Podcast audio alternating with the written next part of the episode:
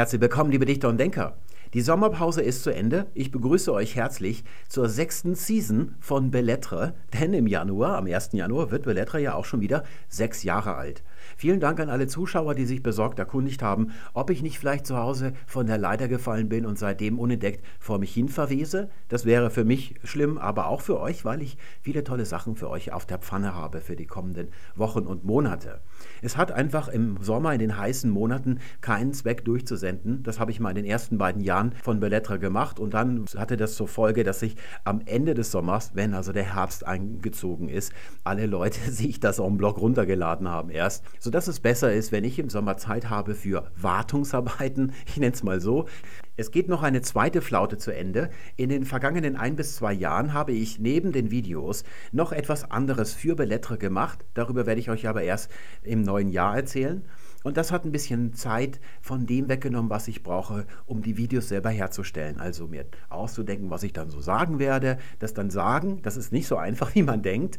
Und das zu schneiden und zu veröffentlichen, das ist sehr aufwendig. Das ist also nicht damit getan, dass ich da mal zwei Stunden mich hinsetze, sondern meistens ist dann der ganze Tag erledigt. Da kann ich dann auch nichts anderes mehr machen. Da habe ich häufiger längere Videos gemacht, die viel Vorbereitung gekostet haben. Und das wird sich jetzt wieder ein bisschen ändern. Es wird wieder häufiger Videos geben, die auch kürzer kürzer sind. Außerdem habe ich mir ausgedacht für euch Lernkarten. Das sind so Bildchen, die ihr wie Panini-Bildchen sammeln könnt, wo ich zum Beispiel nochmal zusammenfasse das Wesentliche vom vergangenen Video oder viele Ideen und Einfälle, Beobachtungen, die ich gemacht habe, wo ich nicht auch noch ein Video zu machen kann, weil es einfach zu viel ist. Oder was man einfach gerne mal so nachschlägt, zum Beispiel, ob man währenddessen getrennt oder zusammenschreibt in der neuen Rechtschreibung. Solche Sachen werde ich dann auf diese Lernkarten draufschreiben und die erscheinen überall wo wir publizieren, also bei Twitter, in der Facebook-Gruppe, bei Google Plus, das gibt es auch noch, dann im allgemeinen Feed von Bellettre, also nicht der reine Podcast-Feed, wo nur die Videos drin sind, das wäre zu viel. Und da habt ihr dann diese Karten, die könnt ihr euch entweder in einen Ordner reinspeichern oder ihr könnt sie auch ausdrucken und euch dann anschauen.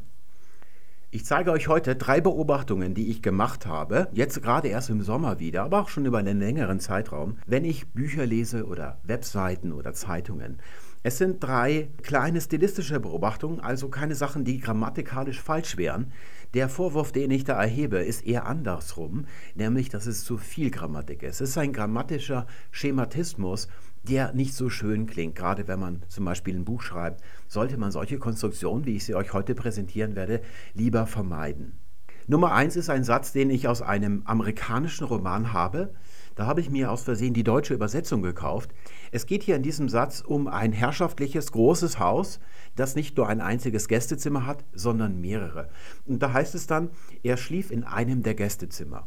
Was soll nun an diesem Satz nicht elegant sein? Zunächst einmal das Genitivattribut selbst, der Gästezimmer. Man kann natürlich in einem Roman, in schöner Prosa allgemein, auch in einer schönen geschriebenen E-Mail, mal ein Genitivattribut verwenden. Da ging es nichts einzuwenden. Aber umgekehrt ist es so, dass man dort, wo man faule Prosa sieht, also schlechte Prosa, da kommen solche Attribute, Genitivattribute, Adjektivattribute, viele Adverbien am laufenden Band.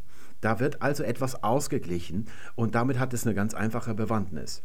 Wer von sich selbst denkt, dass er einen hervorragenden Text in einem Schwung schreiben könnte, also mit einem Entwurf, ohne ihn zu überarbeiten oder um Worte zu ringen, I cannot emphasize the importance of rewriting. I've been working on it for a few weeks, still working on the opening for my next book. der wird immer den nächstliegenden Ausdruck für eine Sache finden. Wenn er da also ein Zimmer als Ding in seinem Text hat, dann wird er es Zimmer nennen und meistens möchte er dann noch was drumherum konstruieren, weil er der irrtümlichen Annahme erliegt, dass ein Text gewinnt, je mehr man reintut. Und wir wissen ja seit dem Frühling, dass Texte nur dadurch gewinnen, dass man etwas raustut. Und dadurch ist man gezwungen, hier den Ausdruck, das Substantiv, das man alleine verwenden würde in einem guten Text, so zu wählen, dass es wirklich ordentlich Kraft hat und sehr bildlich und sinnlich ist. Und das wird dann eben ausgeglichen, indem man dann auch solche Sachen drumherum konstruiert. Zum Beispiel durch Adjektivattribute. Wir hatten mal vor sehr langer Zeit ein Tutorial über Adjektive, da habe ich das gesagt, ich wiederhole es mal noch kurz. Das Problem, warum das Adjektiv generell in der Stilistik geschmäht wird, liegt darin, weil es ein fertiges Urteil in Druckerschwärze auf Papier fixiert, das man als Leser nur noch einscannt. Man erwirbt sich damit also bestenfalls Information, aber das ist es nicht, warum man einen Roman liest. Man möchte etwas erleben, man möchte also Emotionen haben und die kann man nicht bekommen, wenn man da so ein fertiges Adjektiv als Urteil sich nur einscannt. Ein guter Text muss immer ein Quelltext sein, mit dem der Leser eine Szene und das Geschehen darin in seinem Kopf rendert. Und was er daraus an Urteilen zieht, das bleibt ihm selbst überlassen. Das macht man natürlich geschickterweise als Autor so, dass man die Szene so konstruiert, dass das Urteil in eine gewisse Richtung ausfällt. Genitivattribute haben den eigenen Nachteil, dass sie formale grammatische Konstruktionen sind, die der Leser entgegen der Leserichtung entschlüsseln muss. Ich lese ja von links nach rechts. Ich fange hier oben links an, nach rechts, dann kommt der Zeilenumbruch hier ein bisschen früh und dann fange ich wieder an, von links nach rechts zu lesen. Wenn ich jetzt ein Genitivattribut entdecke, dann muss ich zurückspringen und schauen, worauf bezieht sich das. Das ist nicht so schlimm, wenn mal ab und zu ein Genitivattribut in nicht so szenischen Teilen von einem Roman vorkommt, aber das sollte eben nicht am laufenden Band passieren. Aber hier liegt der Fall ja noch viel schlimmer. Denn auch das Bezugswort, das ich da beim Zurückschauen entdecke, könnte unbestimmter nicht sein. Ich erfahre in diesem Roman nicht, wie groß ist das Haus denn tatsächlich und wie viele Gästezimmer hat es konkret. Ich brauche eine konkrete Zahl, um mir das genau vorstellen zu können. Und ich erfahre jetzt auch nicht, in welchen von diesen Gästezimmern er tatsächlich schläft. Und das ist nicht gut, denn das klingt so ein bisschen wie eine Wellenfunktion in der Quantenmechanik, so ein Betragsquadrat, wo man aus der Welle herauslesen kann, mit der größten Wahrscheinlichkeit befindet sich das Elektron an dieser Stelle, aber es gibt auch eine kleinere Wahrscheinlichkeit, dass es sich an einer anderen Stelle befindet. Nur ist die Welt eines Romans eben keine Quantenwelt, sondern eine richtige Welt, eine neutronische Welt mit Dingen, die sich deterministisch verhalten. Und da ereignet sich immer nur ganz bestimmte Sachen.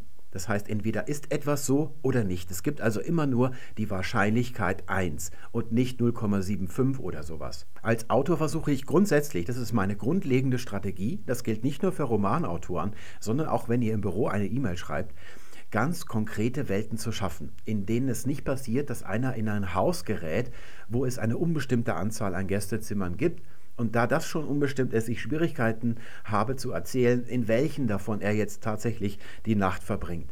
Das versuche ich also schon von vornherein zu vermeiden. Und wenn es tatsächlich unumgänglich ist, dass ich jetzt hier eine unbestimmte Angabe mache, dann lautet die Konstruktion im Deutschen nicht, er schlief in einem der, sondern er schlief in einem Gästezimmer. Das ist das, wofür der unbestimmte Artikel nun mal da ist. Und man sieht diese Konstruktion hier bei vielen Leuten überhaupt nicht, die kennen die gar nicht. Also viele von euch werden jetzt gerade das zum ersten Mal entdecken, was ich hier als Beispiel ausgewählt habe. Und die wenigen, die das machen, die machen es aber laufend. In diesem Roman, den ich da gelesen habe, da sind mindestens 20, 30 solche Belege drin für diese Konstruktion hier. Wenn man da so einmal sich so einen Tick angeeignet hat, dann wird man den schwer wieder los. Und wenn man nicht wirklich um Worte ringt, also sich genau überlegt, was man so schreibt, dann kann es eben sein, dass man hier ständig diese Konstruktion immer wieder drauf hier reinfällt, dass die immer vor Augen schwebt und dann zwanghaft eine Ausdrucksmöglichkeit nur da ist. Unser zweites Beispiel lautet, alles, Komma, was du sagst, Komma, ist richtig. Man findet diese Wendung hier oder diese Konstruktion alles was, auch in der gesprochenen Sprache. Aber die gesprochene Sprache da sind andere Dinge erlaubt als in der geschriebenen Sprache. Die gesprochene Sprache ist zunächst einmal viel schematischer in ihrer Grammatik. Also man hat sehr einfache Konstruktionen, man hat also auch nicht so lange Sätze, wie man sie vielleicht schreiben würde. Und da versucht man also sehr einfach schematisch vorzugehen, wenn man schreibt. Die gesprochene Sprache ist redundanter, um sich abzusichern, dass in der Kommunikation ähm, nichts falsch verstanden wird. Und drittens ist sie aus dem, mit demselben Ziel auch noch viel ausdrücklicher. Man sucht also immer nach dem maximalen Ausdruck. Dann kann man also auf keinen Fall falsch verstanden werden. Und da sagt man eben nicht nur, wie man es jetzt hier schön in der geschriebenen Sprache machen würde, was du sagst ist richtig, sondern alles, was du sagst ist richtig. Da baut man also maximal noch was hin. Natürlich nicht so wie hier, dass es am Anfang des Satzes steht, da wirkt es dann etwas grotesk. Da fängt ein Hauptsatz an mit einem Wort, das überhaupt noch keine eigene Substanz hat, wird dann sofort unterbrochen, damit hier ein Attributsatz dazu kommen kann, der dem Ganzen überhaupt erst eine Substanz gibt. Und dann geht es mit dem mickrigen Hauptsatz erst weiter. Da wirkt es also sehr schlecht.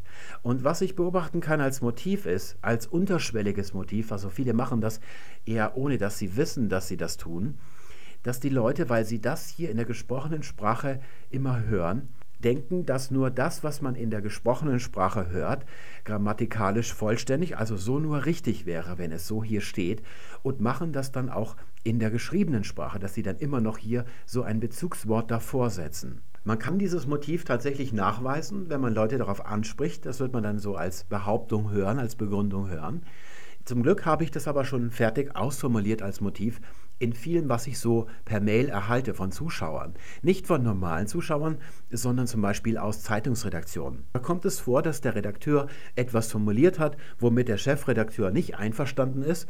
Und über solche Sachen, da können Leute sich ein halbes Jahr streiten, zum Beispiel über ein Komma, ein einziges. Und da kommt es eben häufig vor, dass ich als Friedensrichter eingeschaltet werde.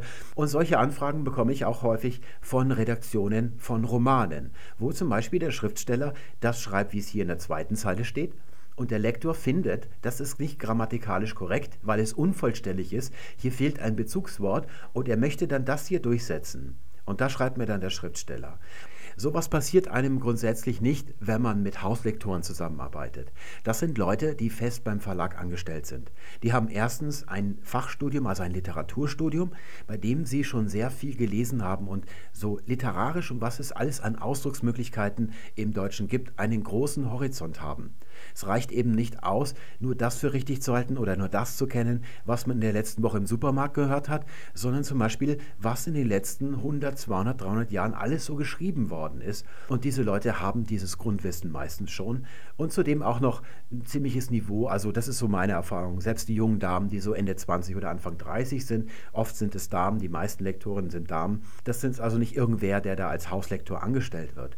Es passiert einem bei freien Lektoren, die also angefangen haben mit Hochzeitsreden oder Katalogen sowas zu redigieren und dann irgendwann mal an einen Roman geraten sind. Und die haben häufig eine ziemlich einfältige Vorstellung von dem, was gutes und richtiges Deutsch ist. Und da treten all diese Fälle auf. Diese Leute haben meist nicht genug gelesen, um seriös als Literaturlektor arbeiten zu können.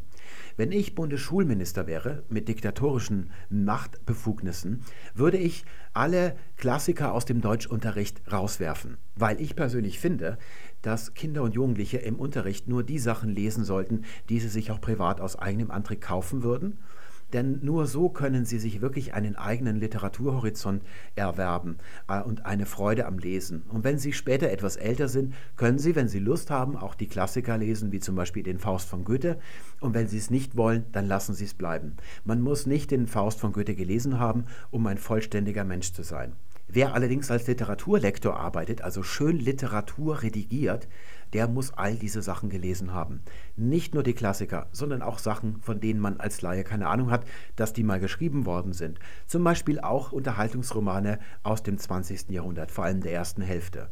Ich habe zum Beispiel ein ganzes Regal voll mit Unterhaltungsromanen wie vom Bertelsmann Club. Das sind Liebesromane aus Frankreich ins Deutsche übersetzt, solche Sachen wo man gar nicht weiß, dass die mal geschrieben worden sind, die kennt keiner mehr, die sind längst vergessen. Und was man da so um, als Niveau findet, das ist schon beachtlich. Ist also ziemlich bergab gegangen seit damals. Und das muss man alles gelesen haben, um zu wissen, was es alles gibt. To develop as a writer, you must be reading books constantly. Here are a few suggestions. The Shining, Carrie, Salem's Lot, Pet Cemetery, Dolores Claiborne, The Green Mile, Under the Dome. You get the idea. Als Lektor ist man ja in der passiven Rolle. Man wartet darauf, dass das Manuskript abgegeben wird. Und wenn man das liest, muss man da Sachen wiederkennen, die man eben schon zum Beispiel mal bei Schiller gelesen hat und weiß, das kann so sein. Und deswegen ist das, wenn man das hier kürzer und eleganter schreibt, nicht falsch. Nur weil man im Alltag gerade immer alles, was hört. Genauso ist es vorgefallen am dritten Beispiel, das wir uns anschauen wollen. Die Konstruktion ist ähnlich wie gerade, ist es noch ein bisschen krasser. Was ihr hier seht, das habe ich selber nachgedichtet aus Datenschutzgründen, aber die Konstruktion, die darin steckt, ist genau das gleiche wie bei dem authentischen Vorfall zwischen einer Schriftstellerin und ihrer Lektorin. Und was ihr hier seht, das ist gar nicht das Original, sondern das, was die Lektorin vorgeschlagen hatte.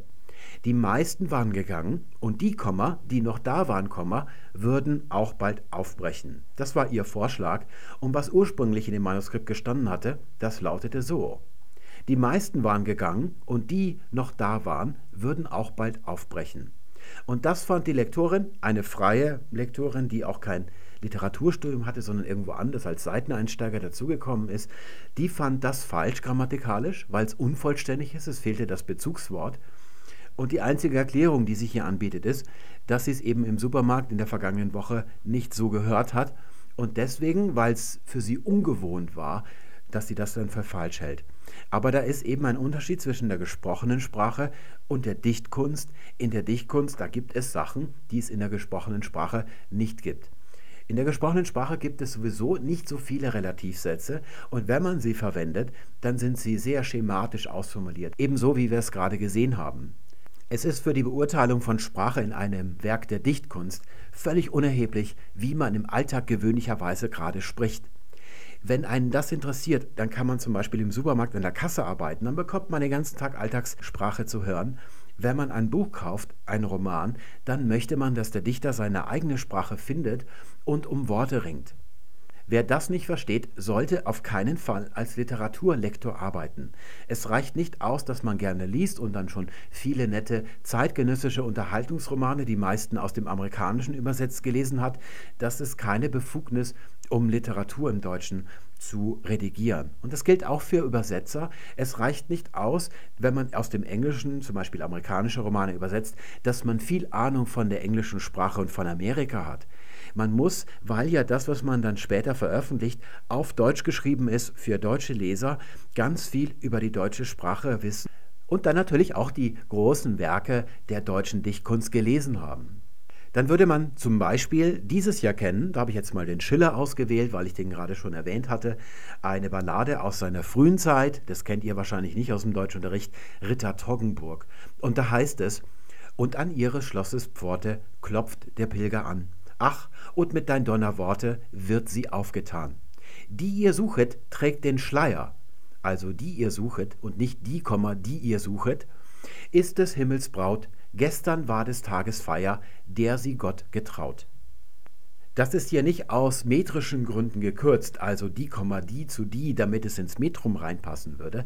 Das ist die gängige Ausdrucksweise im Deutschen seit sehr langer Zeit. Es beginnt schon im Mittelhochdeutschen, da findet man es schon, auch Vorschiller im Frühneuhochdeutschen zum Beispiel. Martin Luther, denkst du aber, o oh Mensch, der du richtest die solches tun und tust auch dasselbige, dass du dem Urteil Gottes im Drinnen werdest?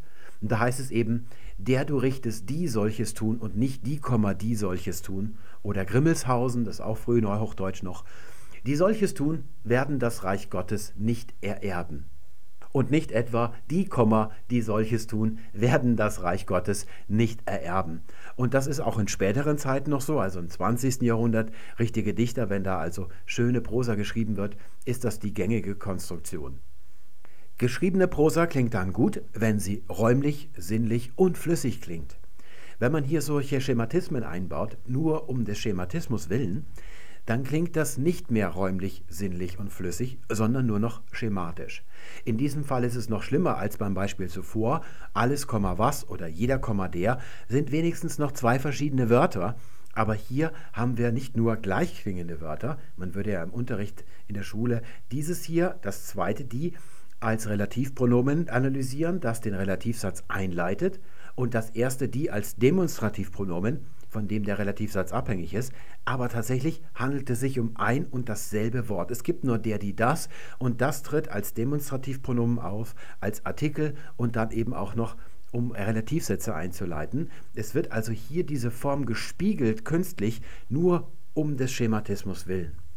Und Schematismus klingt immer gewöhnlich. Und zwar deshalb, weil er der gesprochenen Sprache eigen ist. Und damit sind wir für heute fertig. Ich danke euch fürs Zuschauen. Alles Gute bis zum nächsten Mal. Tschüss.